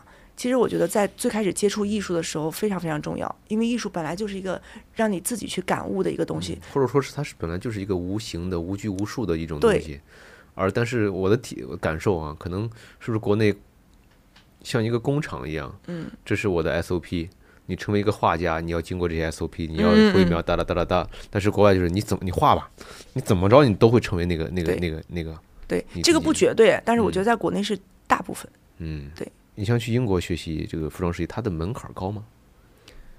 呃，看你申请除了学费啊，除了学费是个门槛，看你申请什么样的学校嗯，，Top Three 肯定很高，很高，就是说你绘画必须基基础相当不错，然后你的摄影也好也相当不错。我现在呢，呃，从一五年开始到现在一直在带学生，嗯就带出国读服装设计的这些学生，嗯。所以我每年都会看一些院校发布的官方的一些要求，我也会看今年录取的作品集的一个情况，其实跟我们想象的很不一样，它是一个表达，它非常注重你的表达，它非常注重这个过程，你嗯怎么提出你的表达，提出你的想法，嗯怎么去表达，怎么去批判性思维。我们当时嗯，这个 critical thinking 的 critical thinking 这个嗯词，我到现在才有一个很深刻的理解。我们天天上课就听，你一定要 critical thinking，我都觉得什么东西是 critical thinking，都有都会经历这个阶段，好难啊！嗯怎么怎么理解？但你走过来，你会发现 critical thinking 很重要。嗯这个作品当中，你一定要呈现你怎么去批判性思维，怎么去驳回你的 idea，嗯非常重要。如果你的作品从始至终非常顺利的成型了，那它一定是一定不是一个好的作品。负责录取的老师们，他们看着这个学生，他们希望不是你给我一个东西一个结果，而是我想知道你的思考过程是什么样的，非常对，你的呃，你像你说你你的批判性思维，什么批判性思维？你你你本来是这么设计的，那你肯定会遇到很多问题嘛是。你是怎么调整的？为什么这么调整？对哒哒哒，最后一个这个，对，嗯就是现在国外院校最看重的就是这一点，就是你的思考过程。嗯但是这个问题呢，在我跟学生，比如说教学沟通的时候，我会遇到一些障碍，可能这跟我们传统的这个教育思路有关系。很少有学生会有这种批判性思维的概念，嗯他们很怕反驳自己的设计。推翻自己的设计，就觉得我有我有学生经常这样啊，画个稿子，老师我就做这个设计。我说不可能，你画一百张再来跟我讲你要做这个设计。他说老师我就喜欢这个设计。我说没有就喜欢。当你画到一百张的时候，你再把它拿出来。如果你想做它，我们就做它，可以。但你要有这个过程。然后画完一百张，早就忘了前面那个设计的，就是你的设计也是这样，不断不断的在你的批判性思维过程当中去升华迭代的。所以其实国外院校就是这样，我的过程当中有了，结果是怎么样的，我都都可以。他们不看那个结果的，反而我们最重视这个结果。你的效果图怎么画？你怎么上色？你怎么去批这个印花？呈现完了以后，你的过程是缺失的。姐，我觉得你有一个很特殊的经历，就你在国内的高校工作过，嗯，包括你也是，呃，出国之前也是在国内对一路上的高中。为什么我们的教育会培养出这种批判性思维如此弱的学生呢？我觉得可能现在我们我们我们凡事都不是绝对，我们现在一定有一些高校、对嗯在做这个事情，但是我觉得可能是基于我们的整个的受教育的水平。你的老师其实很很关键。嗯你我们现在回想，我在上高中的时候，如果有一个导师跟我讲批判性思维，虽然我不懂，但这个词我一定会种下一个种子。但这个词只有在我大学的时候才听过，所以我觉得教书育人，老师真的非常重要。我为什么从高校离开了？我进去以后就有一种感受，我觉得我我不配，在当下，我觉得我没有这个能力嗯去教这些孩子，我觉得责任太重大。你的一句话，孩子们都照做；你的任何的一个思维，他们就听。我就觉得我都没有实英践过。国的学校，你学的时候，嗯导师说的话，学生们不不照做吗？我觉得可能他们从小就有这样的一个教育意识，他们在上课的时候是很平等的，你可以跟老师去沟通的。嗯，我们要花很长的时间去适应这样一个状态。你在上课的时候，就是我不知道你你们有没有这个，因为我在刚去 foundation 的时候，你上课你就想站起来，你老师一叫你你就对，你就 虽然你不是想举手，但你总是想说站起来，然后就说没关系，我们就聊天儿。你会看到很多学生就这样坐在这儿跟他说，可是我不认为这个东西应该这样做。我觉得在我身上，反正可能是我就不，这不是你的问题，是大部分人的对，就是在我情况。我们学艺术的学生的同学里，我都很少能够看到这么洒脱自如，可以跟老师平等交流的学生。大部分的中国学生都是那样，老师说什么 yes，对，好，OK。但是我会看到老师在上课的时候，经常有人就这样。但是我不理解这个话题，就他不理解，他就不理解。咱们不理解就觉得，哎，不理解怎么办？我的问题对对对，回去好好看吧，怎么有没有说能不理解呢？我不理解老师是你的问题哦？对他们就觉得，他说，可是我不理解，如果多聊几句的话，你觉得这是个中国几千年来儒家思想的都这样吗？因为老师是嗯是封闭空间的绝对权威，嗯，我觉得他是我们尊师重道，什么叫，尊师啊？尊师，就你比嗯我老，你上过师范，对我就得尊你，但你水平可能说说不好听点，那个方面可能还不如我，是。不如远远不如我灵有灵性我。可能对于那个学生来说，对，嗯我们一直对老师都有那样的一个态度。老师讲的非常对，我们一定要听老师的话。但是其实恰恰这个这个态度，可能在某些学科是这样的，可能在某些学科就不能是这样的。恰恰在艺术这个学科，它就不能是这样的，你就应该提出一些批判性思维。但是创新其实恰恰来自于这种发散，对恰恰来来自于不畏强权。你敢挑战，你敢质疑，嗯你敢有一个 question mark，这个非常重要。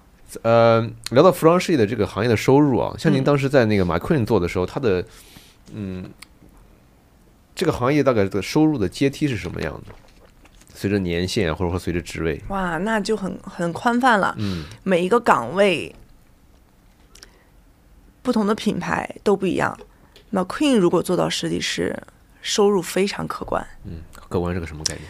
我觉得 McQueen 现在的设计师应该打个比方，比福利豪宅买一套，嗯没问题。嗯对，差不多啊，应该差不多。嗯，年薪 wise 的话，可能几十万镑。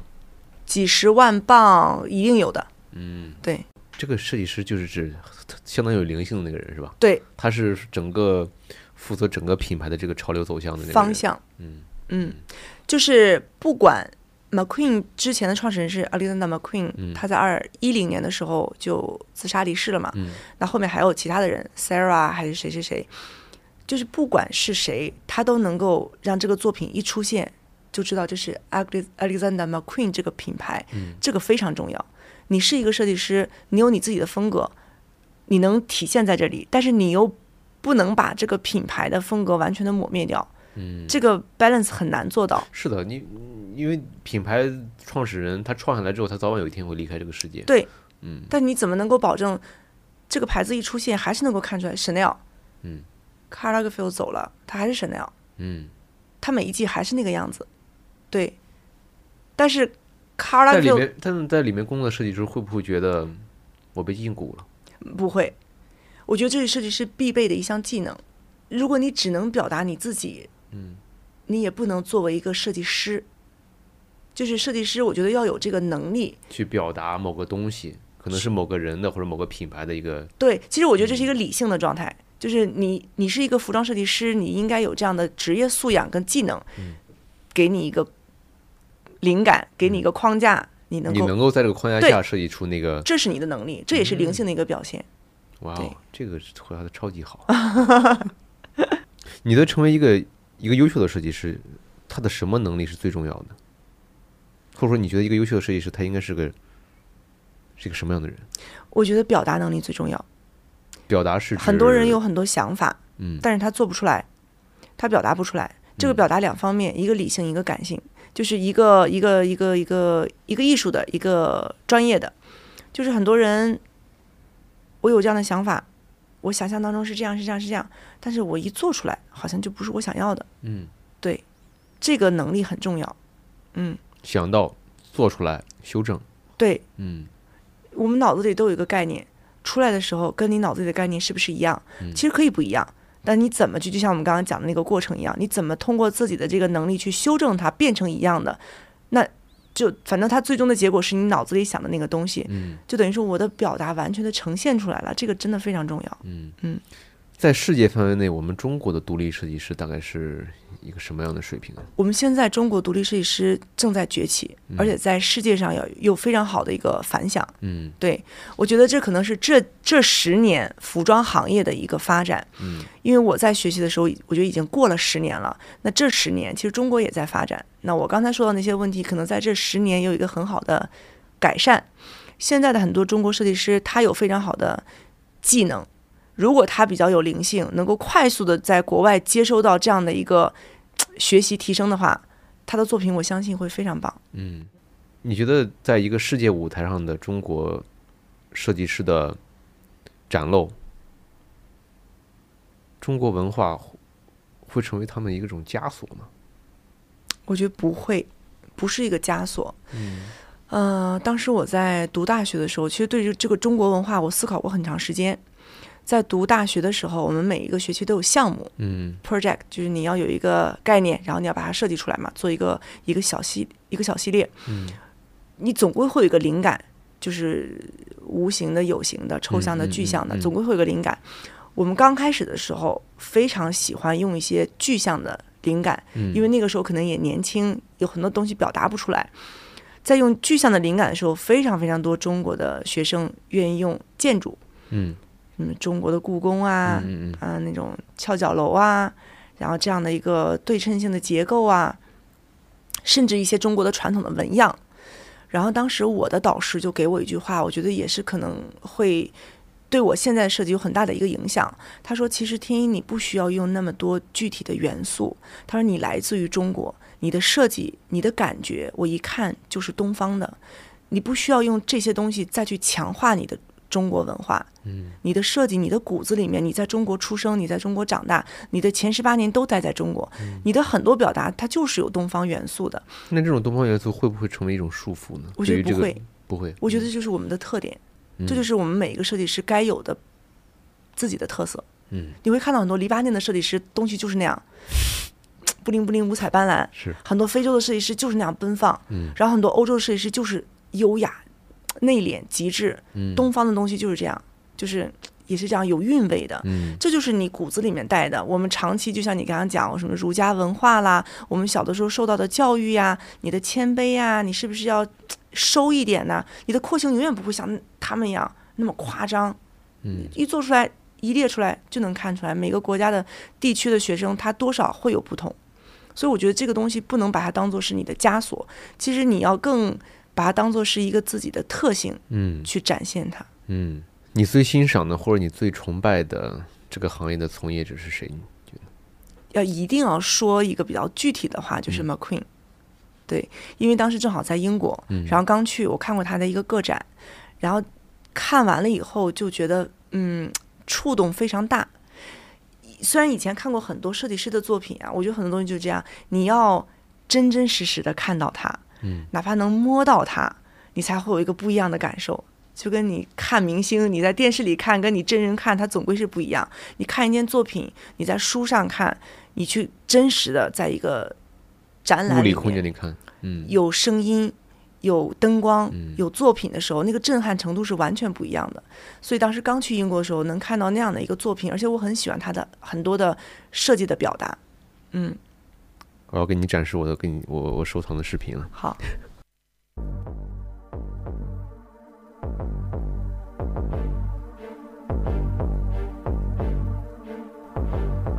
就就这件衣服啊，我靠，这个 oversize 这夸张，而且左右袖儿都不都不一样长，这这这，他想他想他他想干什么？他想表达什么？我现在理解。我经常有的时候学生会问我，他说：“嗯老师，这个秀场的衣服他能穿吗？”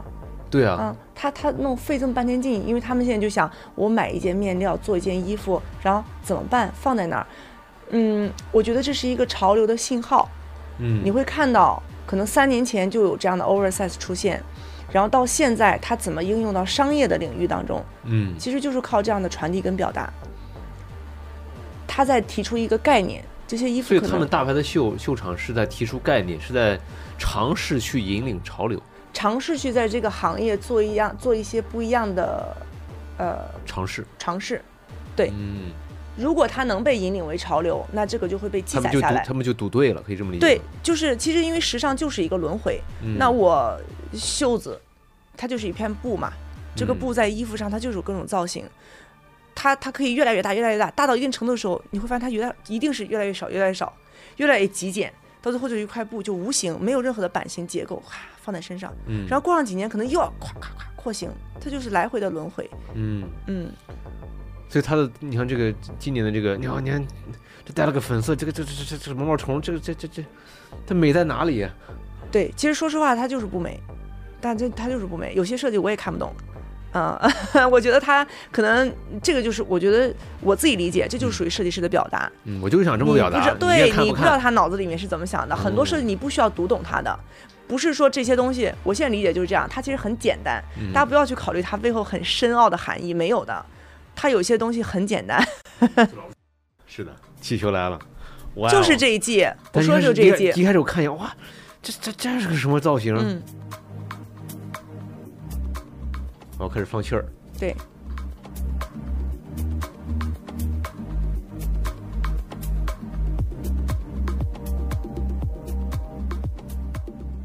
所以圣马丁的学生都是这种超级超级这个对我当时出发散，我当时刚申请学校的时候，因为就知道圣马丁是非常牛的顶尖名校嘛，嗯就想说那我一定要上圣马丁。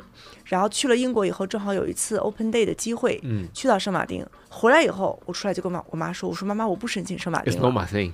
对，所以我对我自己有很大的认知，嗯我我表达不出来这些东西，嗯而且我也理解不了什么样的人适合上圣马丁？怪才。嗯嗯，其实这个怪不是贬义的怪，嗯是他能够另辟蹊径，嗯他能够看到你常人看不到的一些想法嗯，跟逻辑，他是跳出你的逻辑圈儿。这个怪其实是褒义的，啊，嗯是好的。灵性之王上圣马。对，就是嗯总是那种我们在常规思维里面，他是跳出来思考的。嗯 always out of box 那种感觉啊。但是你进去以后，你会发现，哎呀，我在这个环境里面可能也不适应。他们他们的穿着是什么样的？你知道圣马丁，呃，你知道轮椅的校长吗？啊？轮椅的校长是一个非常有名的呃异装癖，哦，异装癖，就是他是个男性，嗯他穿女装，但是他是一个异性恋，就男性穿女装，但他喜欢女的。对他有正常的家庭，有孩子，哦他就是一个正常的男人，他没有任何的不正常，但是他穿女装，而且他穿的女装非常的。就高跟鞋，什么场合的时候就穿他。每一次的就是呃新生邀请会跟毕业的时候，他都会穿成这样。哇哦！然后他的所有的裙子都是当季的毕业生给他设计的，他会挑选。他们有一个 project，就是给校长做衣服，很有意思。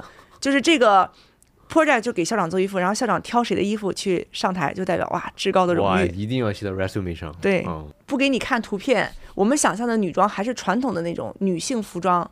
嗯，来，我还有一个中国设计师叫郭培，郭培，郭培老师，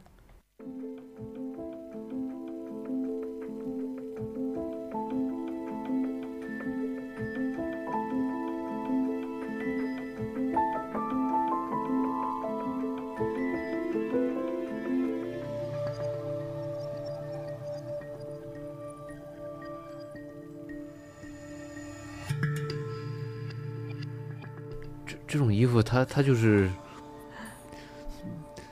就就是在秀场上穿这个出来，我感觉也有点费劲。它 它就是表达，我就是想表达这个。对。其实我现在理解，因为我经常。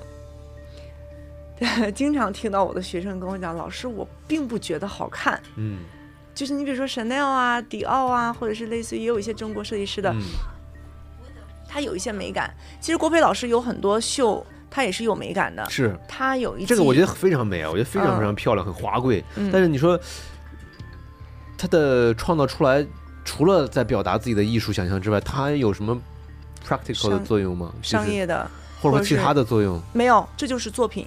因为我听过郭培老师三次的演讲分享，嗯我对于他的这个概念就更明白了。嗯就是像设计师，其实我觉得郭培老师是一个非常聪明的服装设计师，嗯。他把他的商业跟他的艺术做得非常非常的好。嗯。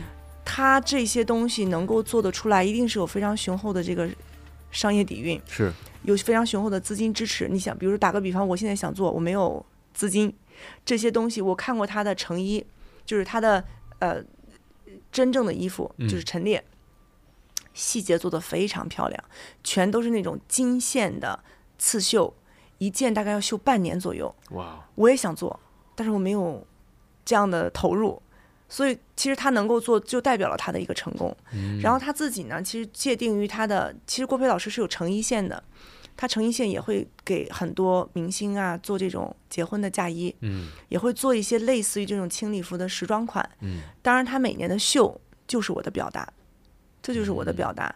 那是好是坏，每个人的理解不一样。但是呢，我觉得他很成功的是，他表达了他想表达的。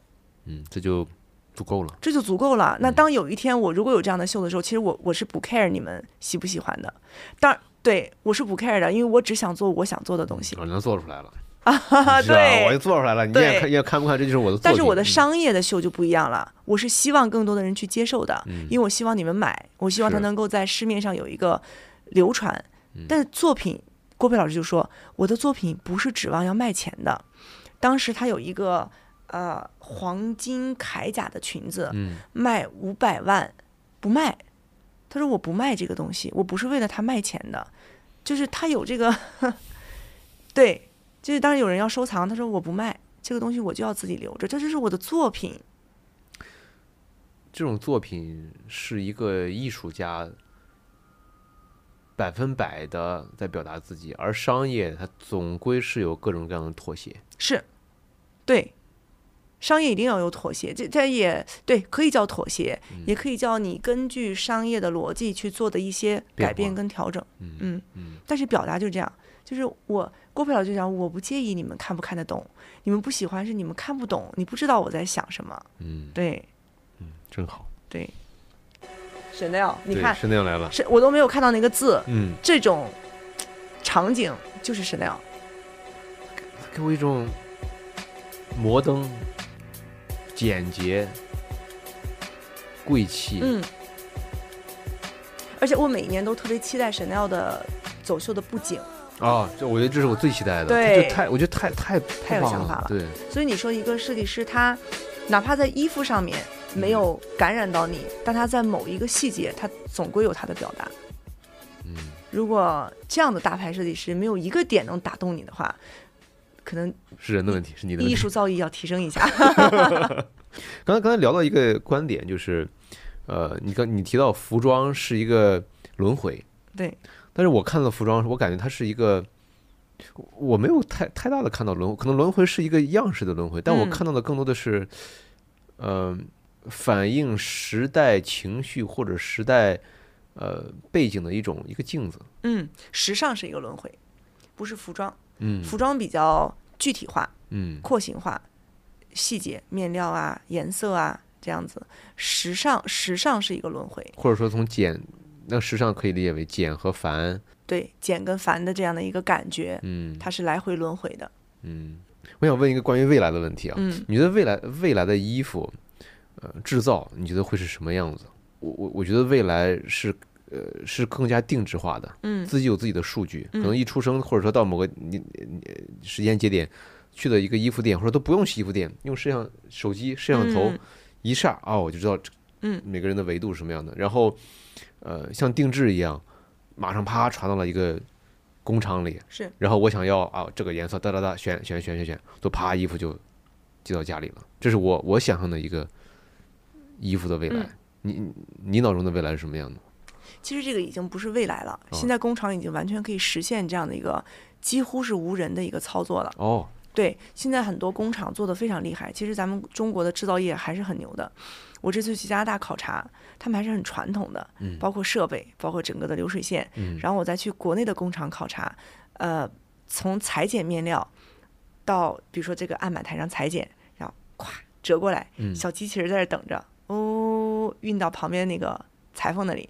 那其实缝制是完全可以半机械化的，嗯那只需要人拿起来放在上面铺一铺，嗯，开口袋呀对，剪这个呀都有模板，都可以做出来。然后我觉得其实不久的未来，如果你想全自动化去做一件衣服，它是可以实现的。嗯，这是现在已经不是不是未来的未来了。对，就是嗯马上就会实现的东西了。但我觉得这个是完全不会替代手工定制匠人的这样的一个行业的。那我的各个码数已经传过去，这本身不就是已经是定制了？因为我觉得服装设计很有意思，嗯它是以人为本，人本来就是一个变化的这样的一个一个生物，一嗯一个一个人种啊，就像女生选衣服一样，我今天要肥一点，明天要瘦一点，我今天觉得心情有关系。对呀嗯其实做设计的本质就是以人为本嘛，嗯，所以你永远不会脱离人去做一个机械化的标准化的东西，这个东西一定会流入市场，但是它一定不会取代这个市场，不会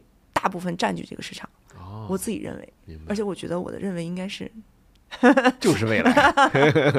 因为因为我是设计师，我就嗯觉得我们这个行业是一定不会被取代的。我能看，我能够看到人的需求，大家对我的需求，就是我能够感受到他的心情的变化，他对于衣服的一个变化。我今天跟你说我想要瘦一点是这样的尺寸，明天跟你说我想要瘦一点是那样的尺寸，它永远在变。嗯，那你就是要根据它的变化不断的去调整。这个变化量，大数据是极难预测的。它只能做到一个框架的标准，嗯但是它跟你完全的契合，它还是需要可能是那种设计师像。普通的这种 T 恤衫，可能它可以哎对定制做对对对其实现在在呃衬衫、嗯 T 恤上面就是大规模的应用。你想要做一个规模化的，比如说工厂做一个大的订单，三五万件的，那都完全没有问题。嗯，但是你想要做一个设计，那还是要有这样的一个设计师明白。嗯你觉得你未来可能会在元宇宙里边设计衣服吗？啊。元宇宙，这是我现在很愿意跟学生探讨的这个话题。嗯就是我就觉得现在真的好，我为什么还是蛮喜欢当老师的？嗯呃，哪怕不是老师，我特别愿意跟年轻人交流，跟学生交流。他们现在这些 idea 跟灵感跟我们那个时候的完全不一样。嗯他们都去探讨未来啊、元宇宙啊、科技呀、这种东西。嗯，嗯，我们当时还是在探讨一些概念的、情感的。是。对，就那时候看那个斯皮尔伯格那个未来玩家，嗯，在那个元宇宙里面，哇，一点啪就换了一个 outfit，就是对对对对变成一个一个不一样的衣服，随着心情变换，甚至不灵不灵，哇，觉得不过现在确实这个东西是会冲击的。你看最近 AI 智 AI 智能特别火，嗯然后 AI 现在已经被我经常看他们就是突然间今天还有那种 AI 给你做一场秀，嗯你都已经不需要在布景啊、制场啊、衣服啊全都给你做出来了，而且做的也不难看，蛮好看的。你觉得会是一种，你会觉得悲哀吗？我不会，我觉得这个东西就是我不把它看作是 AI，它就是一个人，他就是嗯他的思维，嗯但我们总归不一样。嗯对，，OK，就没有，我觉得没有任何一个人能跟我是完全重合的，那就 OK 了。我嗯总归跟你是有一点点不同的。好，问一个关于环保的问题。嗯，根据英国的一个环保组织报告，全球每年生产大概一千亿件衣服，嗯，其中百分之五十呢左右，呃，一年之内就会被遗弃。嗯，而且呢，时尚行业而也是世界上污染最严重的行业之一，因为有有毒的化学品呀、它会这个水污染和造成嗯废物。嗯，你怎么看待这些衣服的这种污染问题？其实我一直是一个比较环保主义者。嗯我在家里的时候，动不动就 跟家里人说，你们必须要走的时候就关灯啊、关电呐、嗯塑料袋儿我都比较节省着用，就是因为其实我在我们这个行业确实看到了比较大的一个污染，嗯面料的污染是一个很大的问题。嗯比如说染色，呃，因为我们自己接触过工厂，然后这个染色剂它确实化学的污染非常重，包括牛仔的染污染是非常非常高的。所以我在最开始创立工作室的时候，我最我当时写过一篇文章，是正好看了一个公众号。有一点感悟，那个时候正好工作室要成立，我就写了一篇文章。我的文章应该在翻我的朋友圈还能看得到。一六年的时候，我说我工作室成立呢，我有一个原则，就是我不做皮草，二我不做牛仔，就是可能你自己很难很难对这个行业有什么波动。这个这个东西是需要，其实现在有环保组织一直在致力于解决服装污染的问题，然后服装的工厂也在积极的解决，但是它它是一个可能各个学科一起努力的结果。比如说你的化学制剂是不是要提升一下？你的你的呃面料的测试的程度是不是可以做得更精准，少测试一点？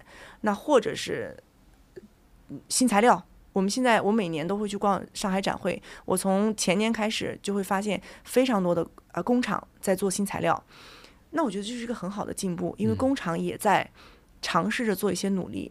但这个东西到底什么时候能够真正的应用到我们的商业生活当中？几年或者十几年、二十几年，这个我我也不知道。你觉得设计师从这个岗位怎么能去做出自己的一点儿努力？我自己的浅薄的想法就是，可能我不做皮草，嗯，就像那个简单的话是因为皮草污染还是因为皮草杀生？，皮草杀生。嗯对，然后那个牛仔是因为污染，嗯，牛仔确实是污染蓝。蓝蓝色那个药对水是吧？对，那个染色的，因为牛仔是一定要染色的，嗯，它原本是棉布，它一定要染色，嗯然后那个染色的排放是非常非常大的一个化学污染。哦，对，OK，所以说，我觉得，呃，你就是可能从我的角度来讲呢，一可能我的设计我也没有在牛仔的方面有非常大的创意跟想法，嗯然后你多做一个呢，就会有多一点点的订单嗯的产生。那不如就是让那，但是你说牛仔能被取代吗？它不能被取代。嗯牛仔它也是一个非常有时代特性的一个产物，一个非常非常有风格的单品。没有了它，很多的搭配就没有了灵魂。所以我觉得这个东西也不能没有。那怎么办呢？可能就是要靠其他的，比如说你的事迹能不能做得好一点。嗯 OK，这个问题可能问的比较大啊。就你认为服装在创造就人类这个美好明天的这个过程中扮演着什么角色？扮演着一个很美好的角色。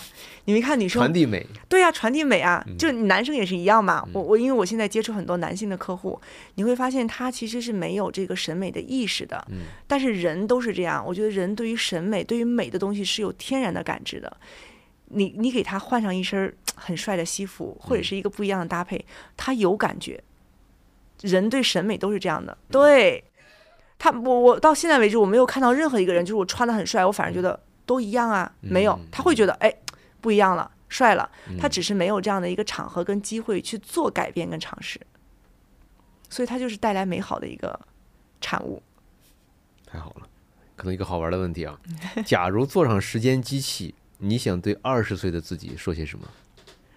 其实我觉得我的我的青春，包括我的成长这个阶段，挺充实的。嗯，我挺敢于追求我自己想做的事情的，在没有什么后悔的。没有什么后悔的。嗯嗯，嗯。OK，假如说二十年之后你回回看这个视频，二零四三年，哎呦天哪！你想对那时候的自己说些什么？我那时候都多大了？二十岁，就不暴露年龄了吗？还是得做一个优雅的、追求美的中年女性，保持对生活的热爱。对，还是要有现在的激情。嗯嗯，特别好。嗯，有没有一些道理或者是教训，你你希望是可以更早知道的？嗯我觉得我这个教训知道的蛮早的，就是嗯我刚才举的那两个例子。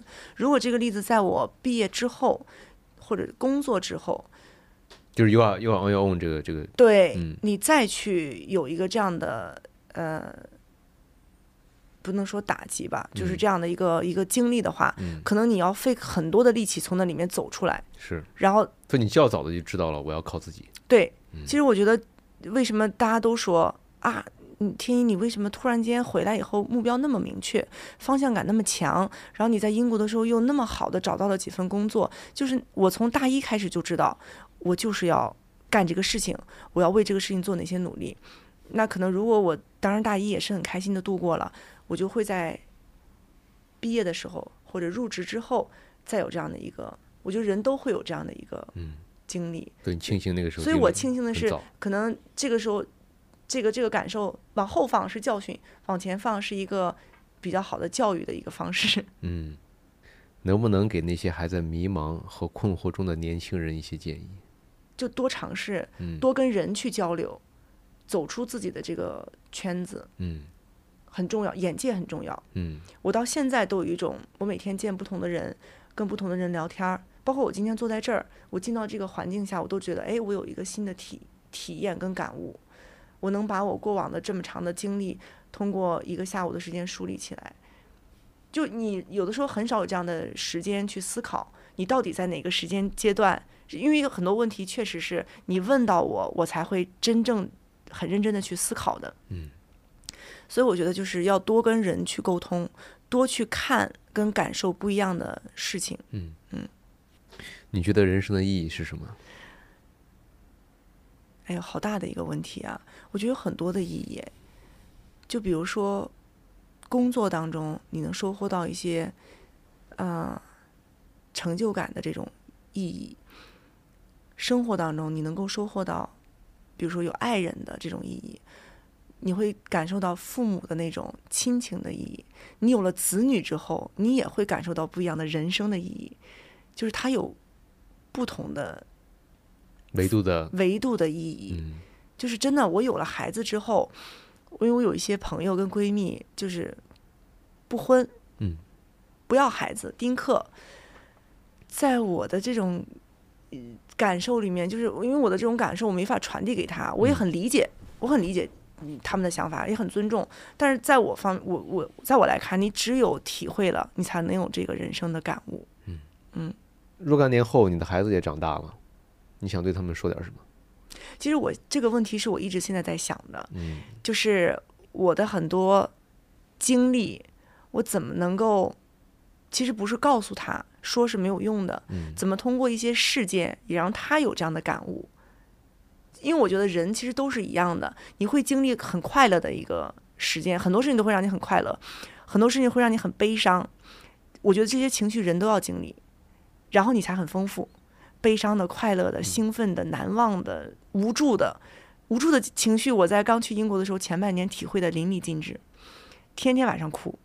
所以我觉得这些情绪你都要经历，然后你经历过，你有自己的感悟，怎么传递给孩子？就是你刚刚这个问题很好，但是我觉得说给他是一方面，他像听故事一样，但是他怎么能够把这些东西也能有一个自己的体会？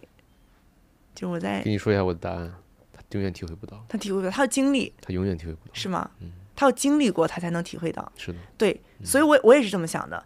我有时候就会觉得，我跟他说无助什么之类，我有时候就跟我儿子说：“你尝试一下吧。嗯，就好像摔倒一样，哎，别摔，啊，热水烫，你让他烫一下子，比对说一万句都强。对对对，嗯，但是其实我这个问题真正想问的是，还是说若干年后你的孩子在看着你今天今天的你，你想对已经成年甚至已经、啊我想对我的孩子说些什么是的？，哦，我刚刚理解错这个问题了。嗯其实我我真的是希望他们能够找到自己的人生的意义，嗯快乐并且坚定。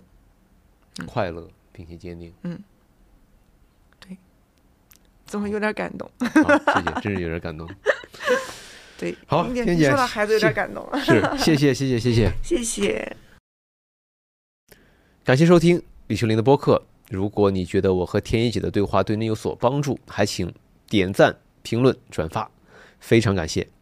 我是李秋林，我们下期再见。